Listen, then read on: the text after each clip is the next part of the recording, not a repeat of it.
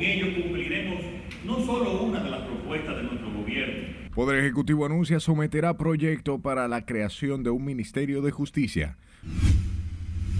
Hasta ahora no se ha, considera, no se ha conseguido lo principal. Que... Canciller dominicano deplora la lentitud de la ONU para el envío de tropas especiales a Haití. Vienen a vacunarse acá. Denuncian que haitianos y venezolanos vienen al país a vacunarse contra la fiebre amarilla. ¿Qué tiene que decirle Luis ahora? Hipólito Mejía aconseja al presidente Abinader a anunciar sus aspiraciones a la reelección. Abel Martínez designa a Francisco Javier como su jefe de campaña para las elecciones del 2024.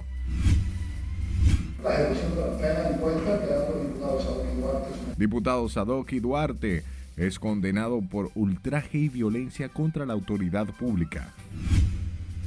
Ahora cuando venía en el metro fue que hubo una avería, pero no, no estaba empapado de eso. La OPRED informa línea 2B del metro presenta avería. Horas después, servicio se restablece. Hubo una avería. Y médicos, maestros y dirigentes comunitarios de San Francisco de Macorís piden eliminar las ARS.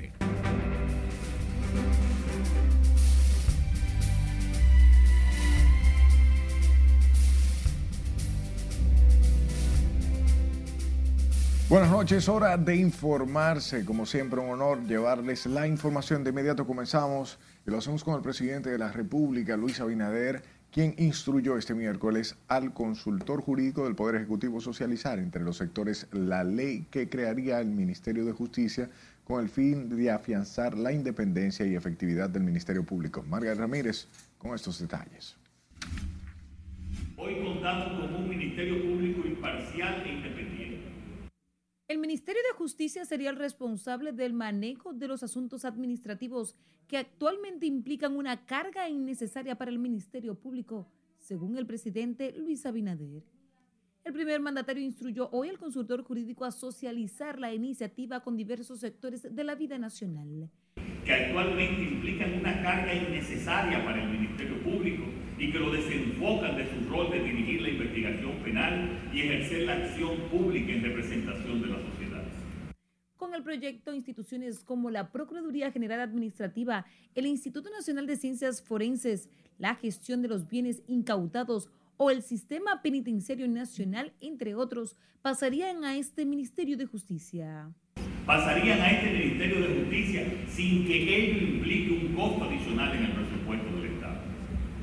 Con ello cumpliremos no solo una de las propuestas de nuestro gobierno que presentamos años atrás y que ha sido largamente reclamada por los propios actores del sector y también de la sociedad civil en general. Abinader resaltó además la importancia que implica para la institucionalidad del país el depósito en el Congreso del proyecto de ley de jurisdicción contenciosa administrativa, la cual considera supondrá un hito al garantizar la tutela judicial efectiva. El proyecto que crearía el Ministerio de Justicia deberá ser depositado en el Congreso el próximo 27 de febrero. Margaret Ramírez, RNN. A propósito del tema, el abogado penalista Amadeo Peralta valoró como positiva la decisión del presidente Luis Abinader de crear un Ministerio de Justicia para reforzar la lucha contra la corrupción, los crímenes y delitos. Insistió en la urgencia de un sistema judicial más efectivo y fuerte para atacar la impunidad. Nosotros saludamos, el país entero estoy seguro que está necesitando de un ministerio público independiente y que no dependa del Poder Ejecutivo, pero al final de cuentas el país necesita leyes e instrumentos e instituciones que acaben con tantos ladrones que hay en este país. El tema de la impunidad, que es algo irritante para toda la población, es algo que al final de cuentas el país necesita acciones. Ese Ministerio de Justicia, ojalá que cuando entre en vigencia, cuando se apruebe mediante una ley del Congreso y se modifique la Constitución, sea un verdadero instrumento en favor del pueblo. Amadeo Peralta cree que la creación del Ministerio de Justicia permitirá al Ministerio Público dedicar más tiempo a la investigación de los casos y que así lleguen a su final. A propósito, diputados oficialistas y de la oposición saludaron la iniciativa del presidente Luis Abinader de instruir la creación de una ley para la conformación del Ministerio de Justicia. Jesús Camilo tiene más detalles en directo. Adelante. Buenas noches, Camilo. Gracias, buenas noches. Los congresistas aseguran que de crearse la institución propuesta facilitaría mayor acceso a la población a la justicia. Bueno, muy atinada la idea.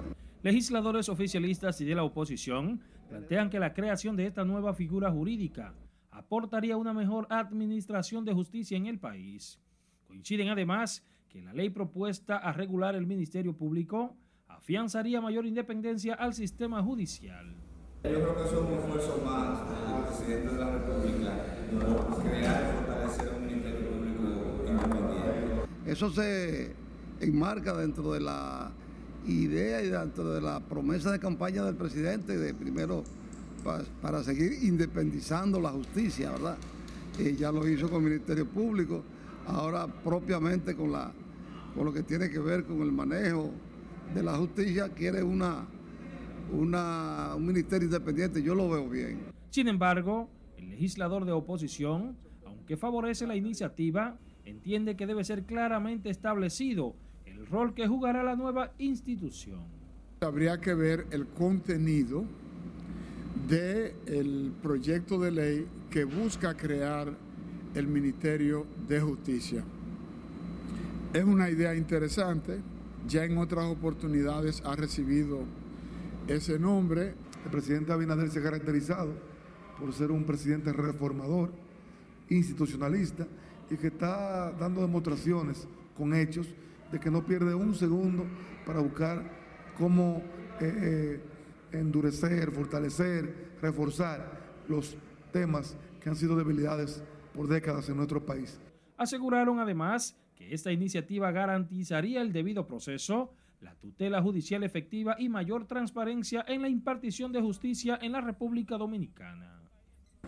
De consensuarse el proyecto de ley para dar respuesta a la iniciativa del Poder Ejecutivo, la misma deberá ser depositada en el Congreso Nacional en febrero próximo. Es lo que tengo hasta el momento. Paso ahora contigo al set de noticias. Gracias Camilo. La Fundación Institucionalidad y Justicia y la Defensoría Pública solicitaron al Congreso Nacional mayor presupuesto para el Ministerio Público, al que se le ha asignado un monto de 8.300 millones, 1.500 menos que el consignado este año. Cesarina Ravelo con los detalles. Es sensato lo que están solicitando la Asociación de Fiscales Servio Tulio Castaños Guzmán dio un espaldarazo a la Sociedad Dominicana de Fiscales que asegura que sin mayores recursos la lucha contra la corrupción, la impunidad y el narcotráfico se verá limitada. Los fiscales también demandan más recursos para mejorar sus condiciones de vida, lamentando que mientras procesan casos por más de 375 mil millones por corrupción, narcotráfico y otros peligrosos delitos, muchos de ellos tengan que trasladarse en transporte público. Yo creo que de lo que se trata es que ojalá y en esta ocasión el Congreso revise esa partida y le dé al sistema de justicia lo que por ley le corresponde. Porque a fin de cuentas es una ley la que establece cuál es el porcentaje que se le debe de dar al Poder Judicial, a la Cámara de Cuentas, al Congreso Nacional y al Ministerio Público. La senadora Ginette Bornigal del oficialismo entiende que un reclamo como el de los fiscales debe hacerse de manera institucional. Los fiscales están organizados, tienen un consejo, deben manejarse internamente y ver de qué manera se ponen de acuerdo. ¿Qué nos pasa si el organismo rector de la justicia, de la sociedad, que nos tiene que cuidar, se va a poner a discrepar fuera? Entonces no tenemos forma de llegar a un acuerdo y de poder adelantar este país. Tanto la Defensoría Pública como la Sociedad de Fiscales y la FINJUS piden al Congreso Nacional otorgar mayores recursos a un Ministerio Público que tiene sobre sus hombros no solo el necesario combate contra la corrupción y el crimen organizado, sino también la modernización del complejo sistema penitenciario.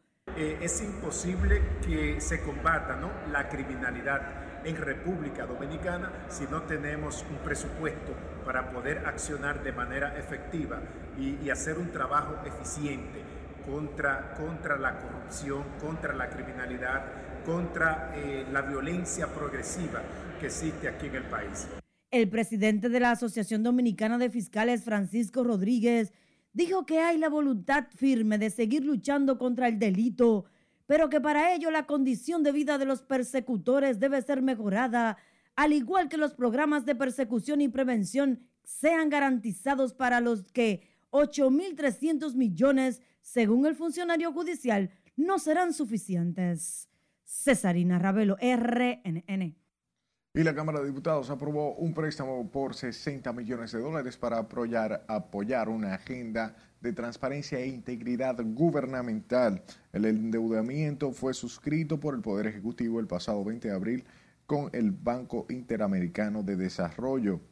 Según la carta enviada por el presidente Luis Abinader, el préstamo tiene como objetivo general un programa para fortalecer la transparencia, la rendición de cuentas y la integridad en la gestión de los recursos públicos. Por otro lado, la segunda sala penal de la Suprema Corte de Justicia condenó a tres meses de prisión suspendida al diputado oficialista Sadoque Duarte por los cargos de ultraje y rebelión contra la autoridad y una multa de solo 3.500 pesos por los daños ocasionados. Con estos detalles, Nelson Mateo. La Corte Penal envió a la cárcel al diputado por Cotuí Sadoki Duarte en su decisión de este miércoles. Sin embargo, ordenó su suspensión inmediata y lo combinó al pago de solo 3.500 pesos por los daños civiles contra el fiscal Francis Valerio y la suboficial Dislady Heredia. Segundo, suspende provisionalmente de forma total la ejecución de la pena en cuenta quedando el diputado Sadoki Duarte sometido durante un periodo de tres meses al cumplimiento de la siguiente regla. Uno, abstenerse de visitar el lugar donde residen las víctimas de Lady Figueroa y Francia Se trató del enfrentamiento en diciembre de 2020 ocurrido en Cotuí donde el diputado sostuvo una trifulca con la policía y el fiscal Valerio para evitar que un ciudadano sea retenido. Lo expresó la policía de manera arbitraria e irregular y yo fui a reclamar que lo, que lo soltara. Simple y llanamente. Y ya a raíz de eso, entonces, un fiscal que por demás del Partido de la Liberación Dominicana, por demás del Partido de la Liberación Dominicana, un fiscal de mi provincia en ese momento instrumentó un expediente acusatorio sobre mi persona de obstrucción a la autoridad y rebelión a la autoridad. La Corte descargó al diputado por violencia de género luego de que la oficial que dio origen al proceso, Disley Heredia, retirara la querella, pero fue encontrado culpable por ultraje y rebelión contra la autoridad. Eh, tenemos que reaccionar de forma sorprendida, obviamente. Es una decisión que nosotros no encontramos que tenga sustento desde el punto de vista jurídico. Parece más bien una de esas decisiones salomónicas que se dan para, para que todo el mundo salga ganancioso. La defensa del legislador oficialista adelantó que recurrirá a la sentencia condenatoria, cuya lectura íntegra fue fijada por la Corte para el 15 de noviembre. Nelson Mateo, RNN. Sepa que el próximo domingo 6 de noviembre, día de la Constitución, el Senado se trasladará a la provincia de San Cristóbal para realizar una sesión extraordinaria. A través de un proyecto sometido por el senador de San Cristóbal, Franklin Rodríguez, se decidió que el Pleno se trasladase a esa provincia a sesionar por motivo del 178 aniversario de la Constitución. El presidente del Senado, Eduardo Estrella, advirtió a sus homólogos que si iban a dar su voto favorable, también debe asistir a la sesión. Hablemos nuevamente del presidente Luis Abinader, que encabezó este miércoles el encuentro empresarial España-República Dominicana, donde destacó la ejecución de 38 proyectos entre ambos países que conlleva una inversión de 42 millones de euros. Con estos detalles, Laura Lamar. Este es un gobierno que está, y lo decimos, está a favor de la inversión, que es pro inversión, que es pro empresa, que es pro empleo.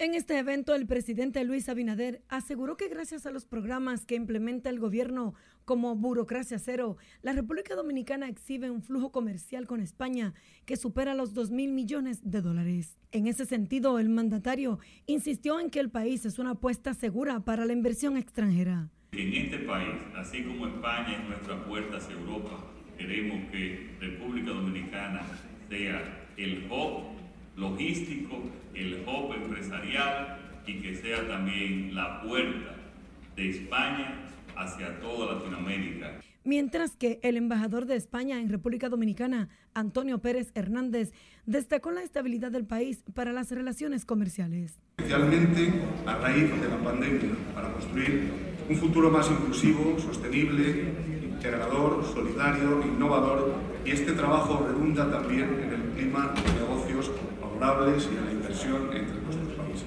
El encuentro organizado por la Secretaría de Estado de Comercio de España busca dar a conocer a las empresas españolas las oportunidades de inversión y cooperación empresarial que ofrece República Dominicana.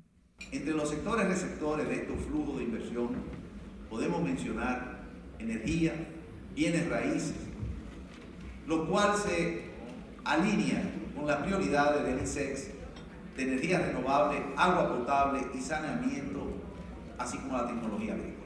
Alrededor de 40 empresas españolas y más de 120 nacionales participan en esta actividad de alto nivel que se extenderá hasta el jueves 27. Laurila Mar, RNN. Recuerde que estar informado es simple, solo debe ir a nuestra página web rnn.com.de al igual que la red social de su preferencia.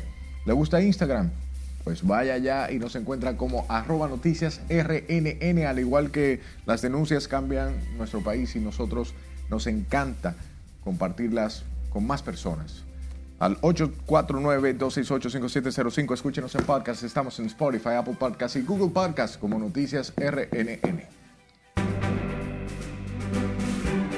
Es tiempo de nuestro primer corte. Al volver le contamos sobre la visita del senador de Virginia al Palacio Nacional. Los casos de cólera no se pueden esconder. Autoridades de salud niegan haya brote de diarrea en Dajabón. Un masculino de 26 años de edad. Y detectan tres nuevos casos de viruela del mono. Ya regresamos.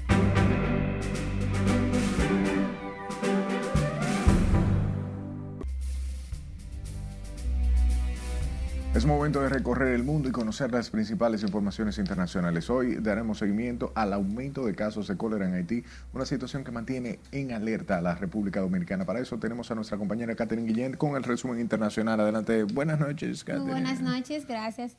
Así es, ya en Haití hay 219 casos registrados de cólera, mientras que unos 2.243 se encuentran sospechosos, incluidos 1.415 internamientos. La Organización Panamericana de la Salud cifró en 219 los casos de cólera confirmados en Haití y 55 defunciones a causa de la enfermedad que apareció en el país luego de tres años sin reportar contagios. En el boletín sobre la actualización epidemiológica cólera, con informaciones hasta el 23 de octubre, hay 2.243 casos sospechosos de la enfermedad, incluidos 1.415 internamientos. Estados Unidos y Canadá discutirán sobre cómo abordar la crisis humanitaria en Haití. Según un comunicado del Departamento de Estado de Estados Unidos, el secretario Anthony Blinken viajará los días 27 y 28 de octubre a Canadá y se reunirá con el primer ministro Justin Trudeau y la ministra de Relaciones Exteriores Melanie Jolie. Dos puertorriqueños fueron detenidos este miércoles por las autoridades que les decomisaron en una embarcación 1.200 kilos de cocaína valorados en unos 26,4 millones de dólares. La justicia militar rusa ha incoado el primer caso penal contra un reservista que se negó a combatir en Ucrania, según informó hoy el abogado de derechos humanos Pavel Chikov. Se trata de un ciudadano de la región siberiana de Yakutia y los hechos tuvieron lugar en un cuartel en Ulan Ude, capital de la región de Buriatía.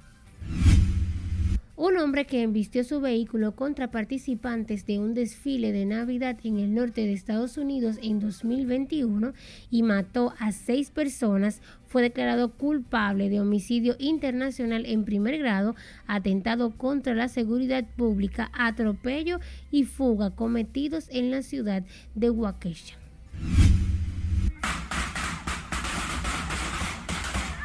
El cumpleaños de un joven de 23 años vinculado al narcotráfico terminó con la muerte de tres personas y siete heridos en el pueblo de Malambo, en Colombia. Supuestamente el baño de sangre inició tras una discusión después de que una mujer denunciase que un asistente de la fiesta se había propasado con ella acosándola sexualmente, lo que dio paso al tiroteo donde hasta el mismo cumpleañero falleció de siete disparos. Y finalizamos este recorrido internacional con una nutricionista que se encontraba dando consejos sobre la alimentación para los niños cuando se desmayó en vivo en plena televisión argentina. Teresa Cocarro recomendaba productos sustitutos para el azúcar en el día a día, cuando de repente se desmayó sin que hasta el momento se conozca a ciencia cierta qué fue lo que pasó. La nutricionista discutía con los panelistas sobre el rol del azúcar y su consumo moderado, mientras indicaba que no pasaba nada si se trataba del consumo casual de azúcar como en una fiesta de cumpleaños. Qué coincidencia. No, parece que le entró un espíritu. El espíritu de la no azúcar y se le viraron los ojos. Muchísimas gracias, Catherine, por las informaciones. Hablemos nosotros del plano local. El presidente Luis Abinader recibió este miércoles la visita del senador estadounidense por el estado de Virginia, Tim Kaine. En la reunión estuvieron presentes también el canciller dominicano Roberto Álvarez y el ministro administrativo de la presidencia José Ignacio Paliza, el encargado de negocios de la Embajada de Estados Unidos Robert Thomas, así como el representante dominicano Adriano Espaillata. También participaron el consejero político y económico Ted Bryan, el consultor senior GC Jane, el agregado militar teniente coronel Kalila Tomás y la oficial económica Notetaker Novar Hall. Por otro lado, el ministro de Relaciones Exteriores, Roberto Álvarez, calificó como excesivamente lento el proceso de intervención solicitado por el gobierno haitiano a la Organización de las Naciones Unidas para resolver la convulsa situación que enfrenta esa nación. Postura que es asumida por el máximo representante de la Fundación Institucionalidad y Justicia, quien lamentó la crisis que atraviesa el vecino país. Lencia Alcántara nos informa hasta ahora no se ha considera, no se ha conseguido lo principal, que es el país que lidere esa fuerza. El diplomático dominicano Roberto Álvarez mostró preocupación ante la lentitud mostrada por la ONU ante el acompañamiento militar solicitado por Haití para mitigar la grave crisis que vive en esa nación. Cualquier país que quiere ir en auxilio asistencia de la Policía Nacional Haitiana lo puede hacer. Y entiende que el vecino país ya no puede esperar más. Desde el punto de vista dominicano es excesivamente, excesivamente lento, ya deberían estar allá por la situación en Haití. La situación en, Haití es una caótica al día de hoy, eh, lo sabemos, nosotros lo vivimos en carne propia aquí también porque desborda nuestras fronteras en el sentido de que hasta las noticias nada más. El funcionario explicó que desde República Dominicana se hacen los esfuerzos necesarios para que dicha intervención se produzca lo más rápido posible. Un país tiene que pensar bien en el envío de sus tropas a otro, a otro país. De su lado, el presidente del Consejo de Directores de la FINJUS, Rafael del Toro Gómez, respalda las medidas realizadas para propiciar una solución a la situación haitiana. Sabemos que todos estos esfuerzos están dirigidos a prevenir los efectos colaterales que se podrían desprender de una situación tan volátil como la que allí se vive y que pudieran afectar nuestra estabilidad nacional. El canciller y el representante de la sociedad civil se expresaron en esos términos al participar del 32 aniversario de la Fundación Institucionalidad y Justicia el cual fue encabezado por el presidente Luis Abinader. Lenzi Alcántara, RNN.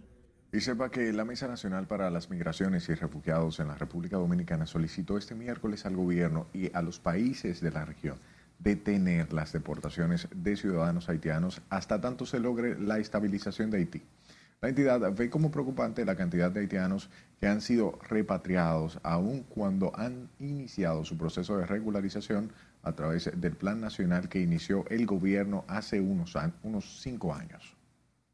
Desde la MENAMID estamos solicitando a los países de la región, especialmente República Dominicana, Estados Unidos, dar, una tregua humanitaria en las deportaciones, ya que Haití estamos viendo cada día más la situación se empeora.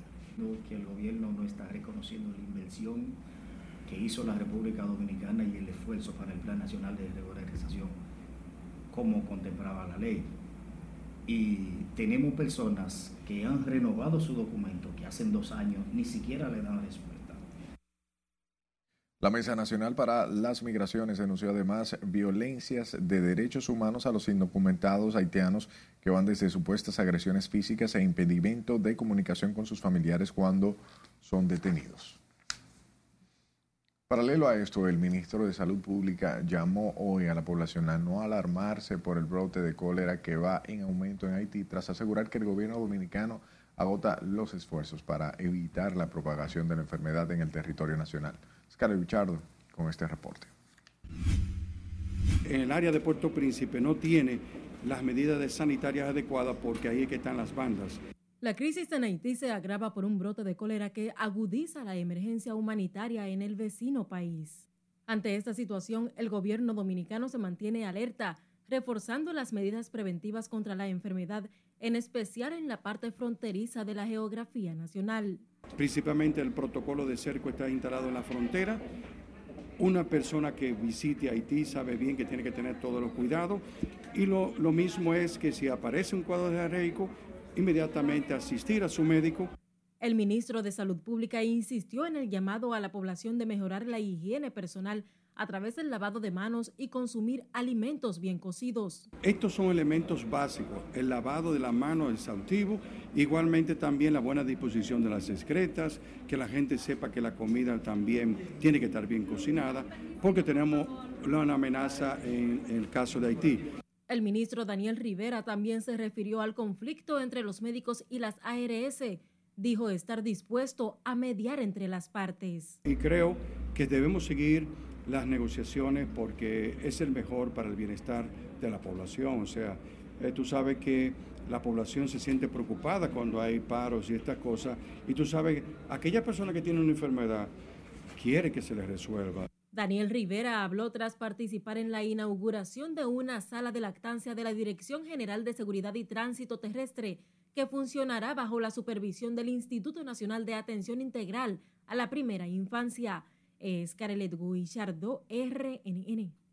Por otro lado, las autoridades de salud de Dajabón rechazaron este miércoles que un brote de, de, arreico en la zona, tras asegurar que se mantienen los controles sanitarios en la zona fronteriza. Domingo Popotera nos da los detalles ahora. Realmente estamos eh, tomando las medidas sanitarias pertinentes el director provincial de salud en Dajabón, Francisco García, señaló que por esta parte fronteriza se está aplicando todo el protocolo para prevenir el cólera.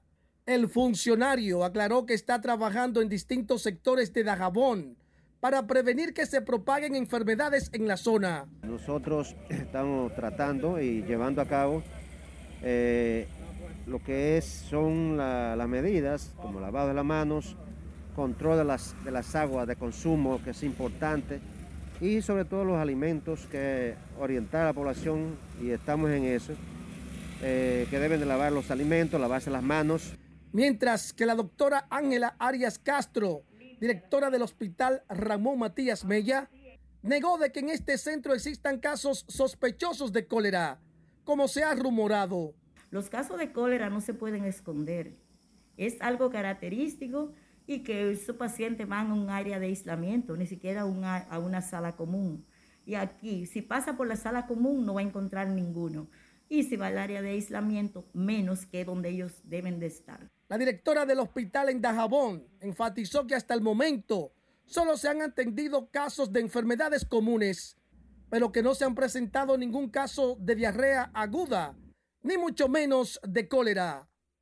En Dajabón, provincia fronteriza, Domingo Popoter, RNN. Continuamos hablando del Ministerio de Salud Pública, quienes reportaron este miércoles tres casos nuevos de viruela del mono, por lo que ahora suman 35 los detectados en el país desde el pasado mes de julio. El viceministro de Salud Colectiva, Eladio Pérez, detalló los casos y dijo que se mantiene un control total de los contagios. Un masculino de 26 años de edad, residente de San José de Ocoa, igualmente una femenina de 26 años de edad, residente en el Distrito Nacional, y un masculino de 73 años de edad, residente en la provincia de Santiago. Hasta inicios del presente mes, la Organización Mundial de la Salud había registrado 68.998 casos y 26 muertes a causa de la viruela del mono en todo el mundo. Mientras que la directora de Inmunoprevenibles por Vacuna denunció que haitianos y venezolanos desbordan el centro sanitario de Santo Domingo en busca de la inmunización por la fiebre amarilla, afectando la capacidad del país para, para proveerle a los dominicanos. Así le dice Aquino con esta historia. ¿Qué están haciendo los nacionales haitianos que viajan mucho a Brasil y a Chile? Vienen a vacunarse acá. Entre 150 y 200 vacunas de fiebre amarilla son administradas diariamente. Aida Lucía Vargas, directora de Inmunoprevenibles por Vacunas, se quejó de que debido a la alta demanda de inmunización de extranjeros para viajar a países donde es endémica la fiebre amarilla, hay una sobrecarga en el sistema. Porque entonces ellos vienen, se vacunan y están, ¿qué están haciendo? Gastando, consumiendo, ¿verdad? La vacuna por encima del promedio que nosotros tenemos planificado como país. Vargas también denunció que en las afueras del puesto de vacunación han creado desórdenes y venta de turnos, por lo que este martes tuvieron que suspender el servicio. Ahí se presentó en la investigación que se hizo hasta un tráfico que había personas que llegaban de madrugada y alquilaban los puestos y lo vendían. Mientras quienes acuden a inmunizarse contra la fiebre amarilla deben madrugar para poder lograrlo poco lento y desordenado, pero es normal. Muchas personas no, no tienen paciencia de esperar su turno. ¿Y por qué viene usted a ponerse? Tengo que viajar. ¿Viajar para dónde? ¿Cuándo? Viajo a Venezuela la semana que viene. Este es uno de, los lugares, básicamente el único que del país que está poniendo esa vacuna de fiebre amarilla. Entonces, eh, la demanda es demasiado grande. Para colocarse la vacuna de la fiebre amarilla, las personas deben presentar su boleto de avión y acudir al centro entre las 8 de la mañana y 1 de la tarde, ya que después de destapada la dosificación destinada a unas 8 personas, debe administrarse en máximo 6 horas. La fiebre amarilla es causada por el mosquito Aedes aegypti en áreas de África y América del Sur. Sila Disaquino, RNN. Por otro lado, la Coalición por la Vida y los Derechos de las Mujeres, en coordinación con organizaciones sociales y ciudadanía, anunciaron la Marcha de las Mariposas. Esto por el derecho de las mujeres a vidas libres de violencia que se llevará a cabo el domingo 27 de noviembre. Los datos preliminares de la Policía Nacional registran 128 muertes de mujeres por distintas razones, 128 de las cuales 55 son feminicidios por parejas o exparejas.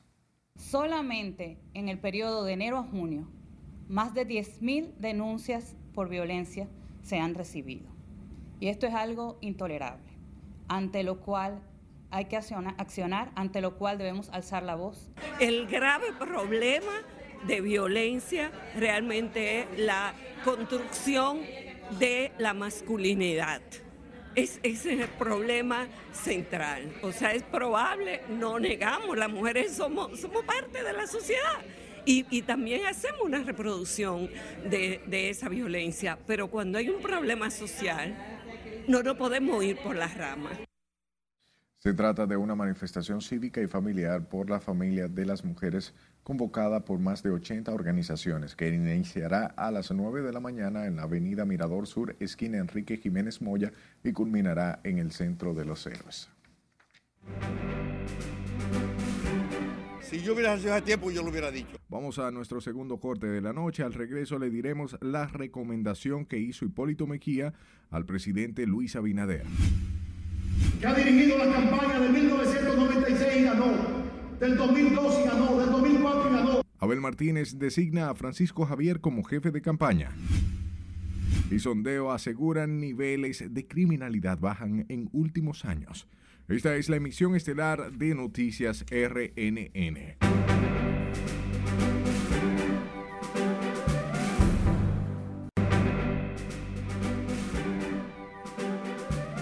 Gracias por su tiempo.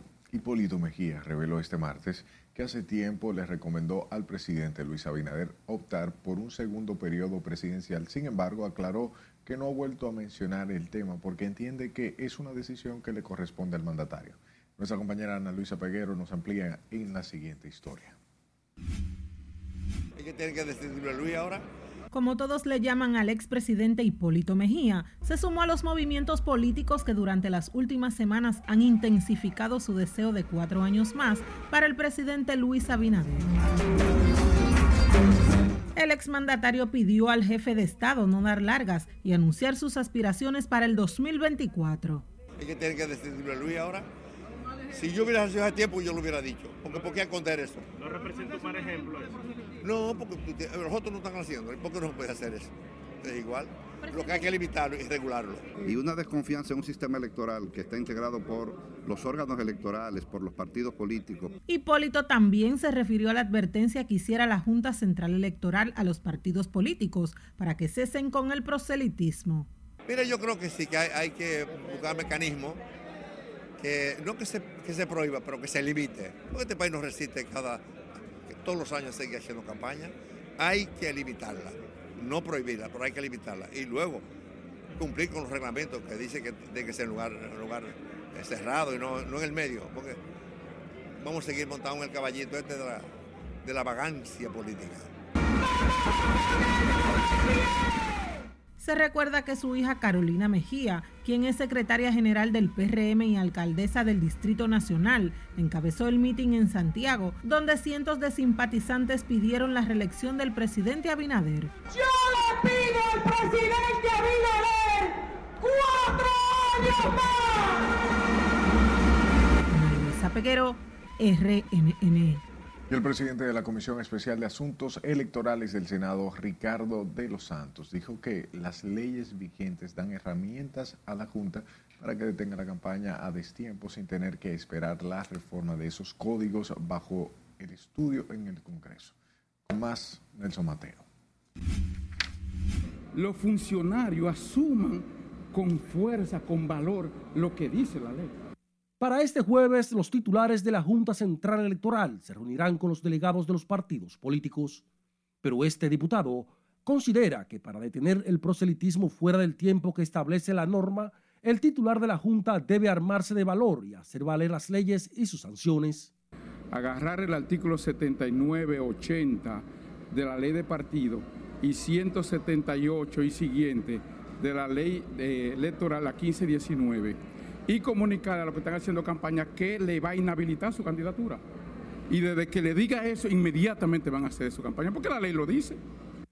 El presidente de la Comisión de Asuntos Electorales en el Senado asegura que los trabajos sobre la reforma solo esperan por la opinión solicitada de los partidos. Pero cuando se habla de que la Junta no puede actuar, yo digo que sí, porque las leyes todavía no han sido derogadas. Están vigentes las leyes anteriores, eso no, no ha sido derogada. Ahora nosotros, en los trabajos que hemos estado haciendo, en lo que es la comisión especial, eh, podemos decirle al país que como comisión nosotros hemos hecho una revisión completa de ambas leyes, tanto la ley de partido, movimiento de agrupación política, como la ley de régimen electoral. De igual manera, esos trabajos que hemos hecho en la comisión fueron remitidos a los diferentes partidos políticos, a todos, para que nos emitan sus opiniones.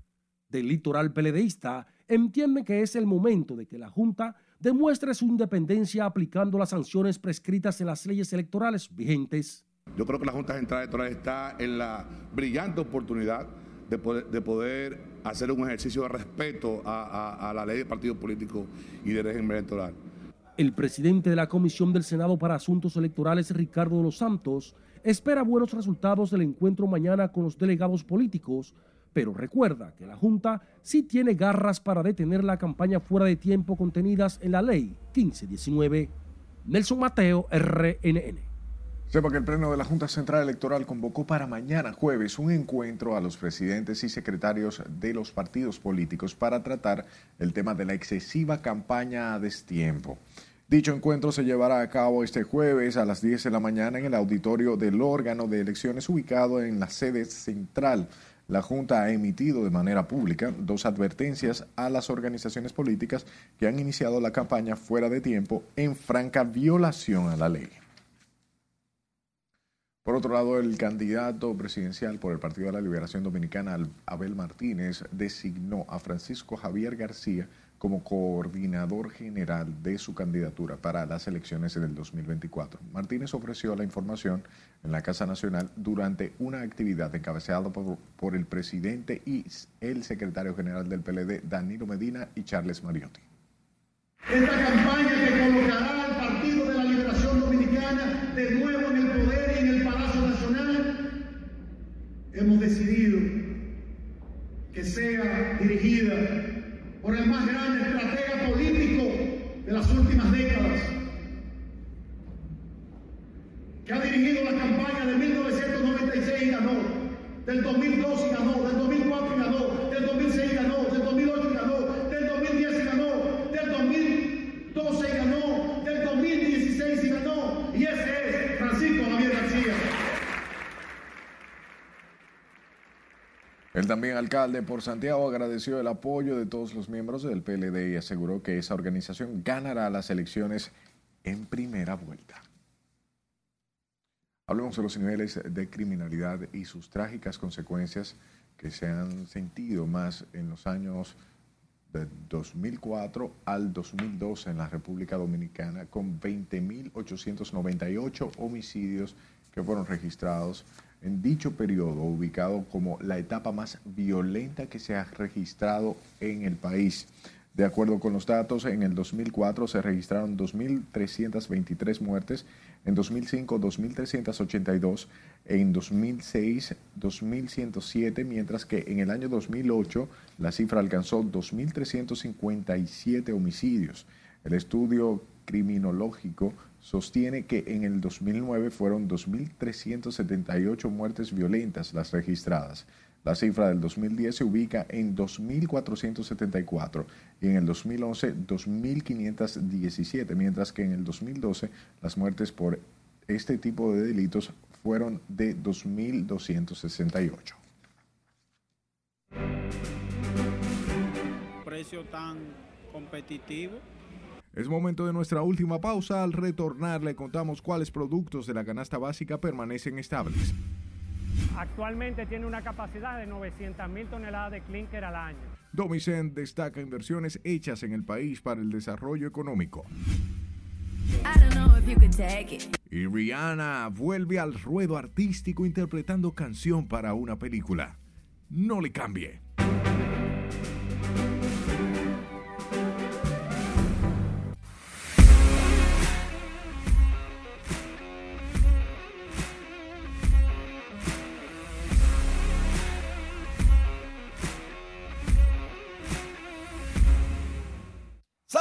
Muy buenas noches.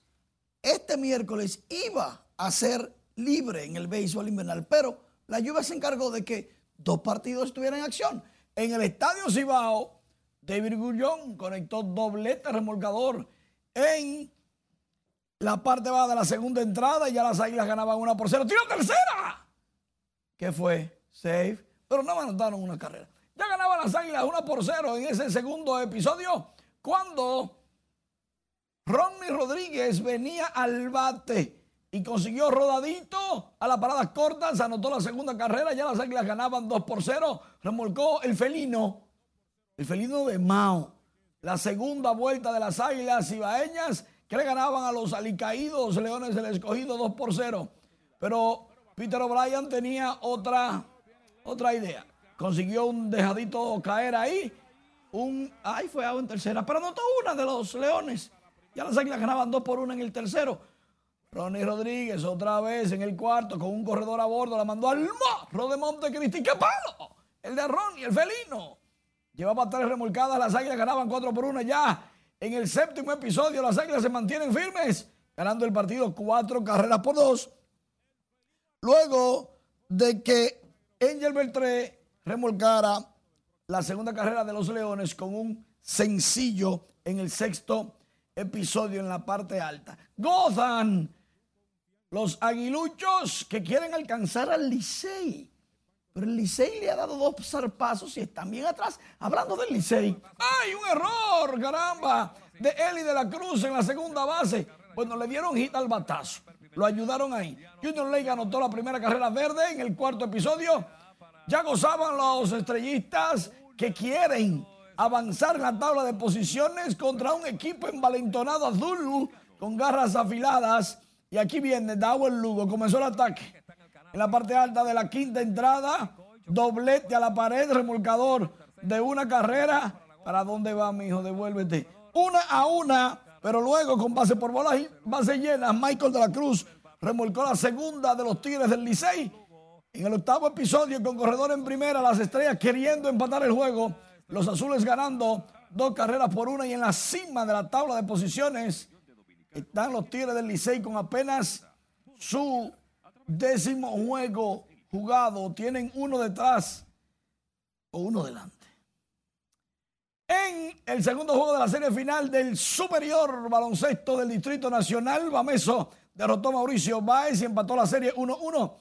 El score terminó siendo 97-78, dominio total del mejoramiento social, gracias a una labor excepcional de Víctor Liz, el refuerzo nacional, 27 puntos, 7 rebotes, 6 asistencias. Luego, 23 puntos para Trashon Burrell, con 13 rebotes, 21 puntos para Miguel Dicen, 5 rebotes, 4 asistencias. Bameso fue mucho con demasiado para los mauricianos que no pudieron dar el segundo zarpazo. La gente creía que sí, porque el primero fue muy fácil o aparentó ser fácil. Ciertamente Mauricio tuvo en Juan Miguel Suero un jugador de 23 puntos, Gerardo Suero su hermano 13 tantos y Brandon Francis 12. Se quedaron muy cortos del primer juego que ganaron por 8. Y a juzgar la ventaja de cada quien, como que Bameso ganó más convincentemente. Ganó por prácticamente 19 puntos y de principio a fin, porque en el primer cuarto ya ganaban 29-21 y cuando llegó la mitad ganaban fácil 52-39, lo que quiere decir que Mauricio salió a la cancha solo a hacer práctica de Bameso. En nuestra página web rnn.com.de tenemos detalles de la UEFA Champions League. El Nápoles sigue en la cima del grupo A, ya avanzó a octavos de final. El Liverpool llega a los octavos de final de la Champions. El Atlético sufre eliminación cruel. Ah, caramba. Y el Barcelona también se quedó en el camino porque el Inter de Milán ganó su juego 4 a 0. Y si el Inter ganaba, ya Barcelona iba para parte. No tenía chance. Otra vez se queda el Barcelona afuera. Tú sabes que uno de los equipos de más fanaticada, pero se tiene que conformar con Europa, Champions League no con UEFA. No con UEFA. la UEFA es la principal, ¿sabías? Pero tú me habías dicho que, que, se quedan en el camino algunos y aquí en el país se quedan los toros y los acogidos. Ya, yo, eso, eso está caro ya. Ok, dime lo otro. Dime, no, por lo menos lo que avanzan, no a las finales. Ok, está pendiente. Asociación de Vendedores y Comerciantes, Comerciantes y Productores del Mercado de Santo Domingo aseguró este miércoles que los precios de los alimentos de la canasta básica familiar que ofertan a la población se mantienen estables y asequibles y niegan que el costo de los alimentos haya registrado alzas. Con la historia, Scarlett Guchardo. Hay cosas que están un poquito más caras, otras un poquito más barato, dependiendo. Comerciantes y vendedores de los mercados agropecuarios del país garantizan que el abastecimiento de productos y la estabilidad en los alimentos no es motivo de preocupación en el Gran Santo Domingo. Con el hecho de decirle que estos productos vienen directamente del campo, sin intermediario, esa es la mejor garantía para que la población sepa que aquí siempre encontrará alimento bien fresco. Muy bueno. A muy buen precio la mercancía se ha mantenido a precio asequible para la población. Se publica diariamente los precios del mercado. La gente que viene aquí, ustedes lo pueden comprobar ahora en el recorrido. Pueden comprobar, están por están, todos los productos con su precio marcado. Ahí nadie le va a cobrar un centavo por encima. Debido a los efectos de la crisis internacional, el gobierno mantiene los subsidios para paliar los costos de los alimentos básicos y alivianar los bolsillos de la población más vulnerable. Ciudadanos que acuden al mercado de Santo Domingo reconocen la estabilidad en los precios de los alimentos básicos y esperan que el apoyo del gobierno a productores se refleje en sus bolsillos. Los precios tan competitivos, los precios. Tan buenos. Se, sí, se compra bien, anormal. Yo vengo siempre aquí. Bueno, hasta ahora mismo nosotros lo vemos para lo que ha pasado, lo veo bastante bien. Sí, porque es muy cierto que los productos se han escaseado un poco, por eso eh, más o menos que tenemos esos productos medio elevados. Pero para la situación está la cosa buena. Pero eso eh, es por el motivo de que del problema ese de la guerra por allá y, y la situación porque la cosa no está buena en, parte, en ninguna parte del mundo. El costo de algunos productos preocupa a ciudadanos que ven necesarios mecanismos que beneficien a toda la población. Es que con relación a los supermercados, por lo menos están más económicos y los productos más frescos. ¿Comprenden? Eso es lo que más motiva. Como parte de las acciones para garantizar la seguridad alimentaria del país y la estabilidad de los precios, el gobierno ha destinado a la producción o comercialización de alimentos más de 2.600 millones de pesos solo en el primer semestre de este año.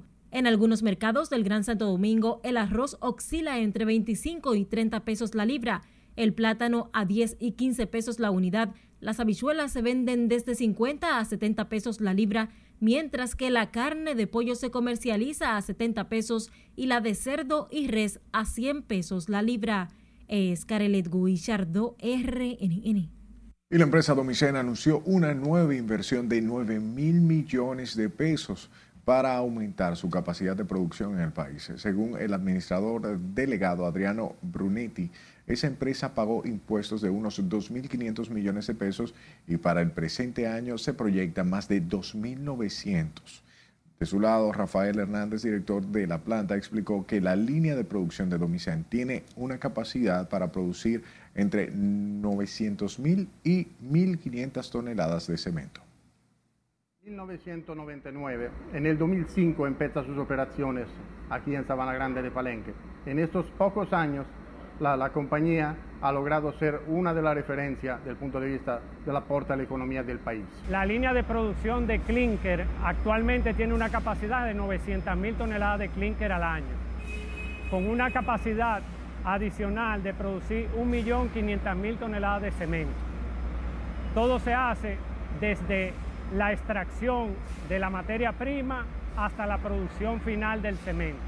Desde el año 2009, nuestra empresa está certificada ISO 9001, la cual abarca el proceso de producción completo, desde la extracción de la materia prima hasta la entrega de clínker y cemento a los clientes.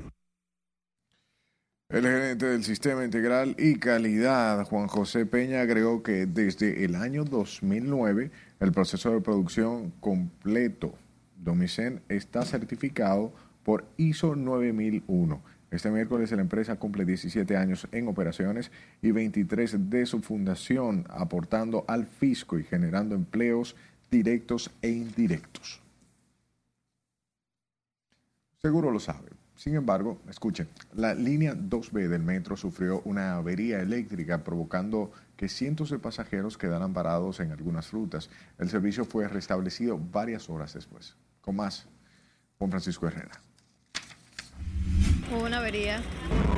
Pasajeros que utilizan la línea 2B del metro de Santo Domingo, que comprende desde la estación Eduardo Brito hasta la Concepción Bona, tuvieron dificultades por varias horas para llegar a su destino.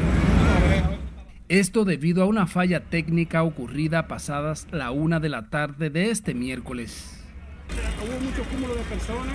Sí, de hecho está saliendo mucho ahora, mucha gente por la cuestión de que se paró el, el, un rato. Y ahora cuando venía el metro fue que, hubo una avería, pero no, no, estaba empapado de eso. Cuando yo me desmonté no había nada común.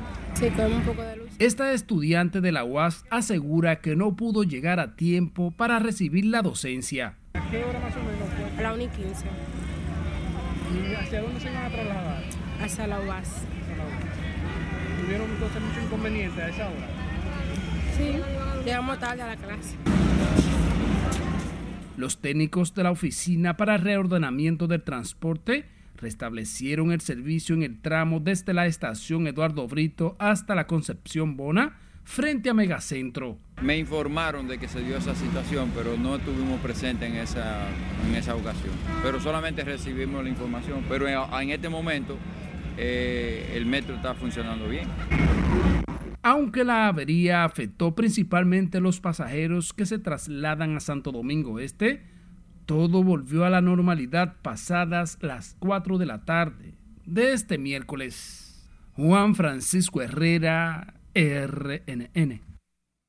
Hablamos del teólogo dominicano Manuel Valdés, quien lanzó su más reciente libro, La Asamblea de una Isla. Este busca incentivar a cada dominicano a que tenga una herramienta de transformación social y sobre todo una discusión profunda sobre la historia dominicana. La obra pretende dar a entender los hechos pasados como nación y de redescubrirnos para así forjar el compromiso de escribir nuestra propia y nueva historia social. El lanzamiento de este nuevo libro se llevó a cabo en el auditorio Juan Bosch de la Biblioteca Nacional Pedro Enrique Sureña y ya está disponible en Amazon y en las principales librerías del país.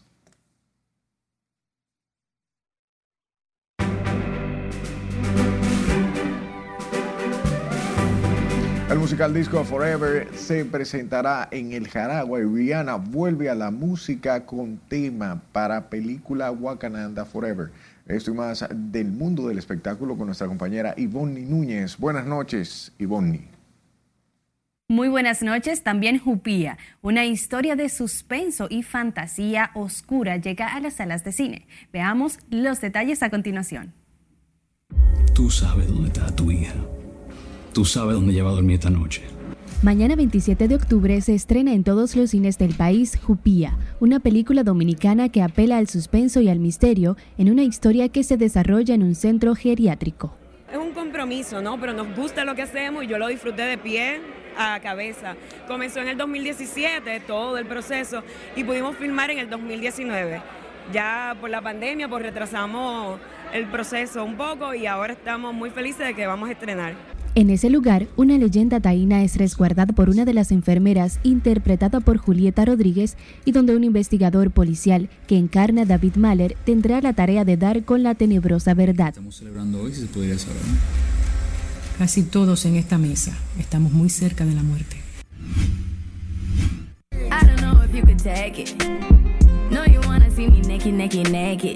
Rihanna lleva seis años de silencio, pero parece que este llega a su fin el próximo 28 de octubre, cuando verá la luz el nuevo tema de la banda sonora de Black Panther Wakanda Forever, la nueva película de acción de Marvel de la saga Black Panther. Marvel publicó un tuit en el que resalta la letra R de la película, lo que la mayor parte de la prensa estadounidense ha entendido como una confirmación de los rumores que desde hace una semana circulan por internet sobre la vuelta de la música de la diva de Barbados. El espectáculo musical Disco Forever, bajo la dirección de Amaury Sánchez, que repasa la música de los años 70, se realizará este próximo viernes 4 de noviembre en el Hotel Jaragua. La música disco representa un movimiento en Estados Unidos que duró es de esa forma, ¿no? Afianzado por grupos como los Bee Gees, con la película Saturday Night Fever, etcétera, etcétera. Claro, no solamente ese tipo de música de esos grupos vamos a tener. El evento contará con voz y actuaciones de Héctor Aníbal, Javier Grullón, Nairobi Duarte, José Guillermo Cortines, Laura Rivera, Carla Fatule y participación especial de Irvin Alberti. ¿Por qué huele tan feo?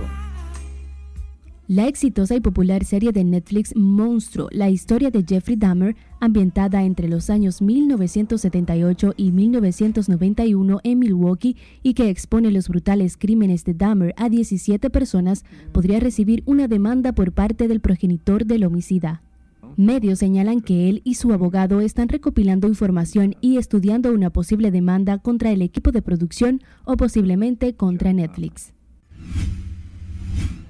La gestora cultural Verónica Ascensión realizó su tradicional tertulia El Café Literario en su versión 83 en reconocimiento a la Fundación Indómita, su presidenta Karina Portorreal y en homenaje a Pedro Mir a través de seis poemas figurados en diseños de moda.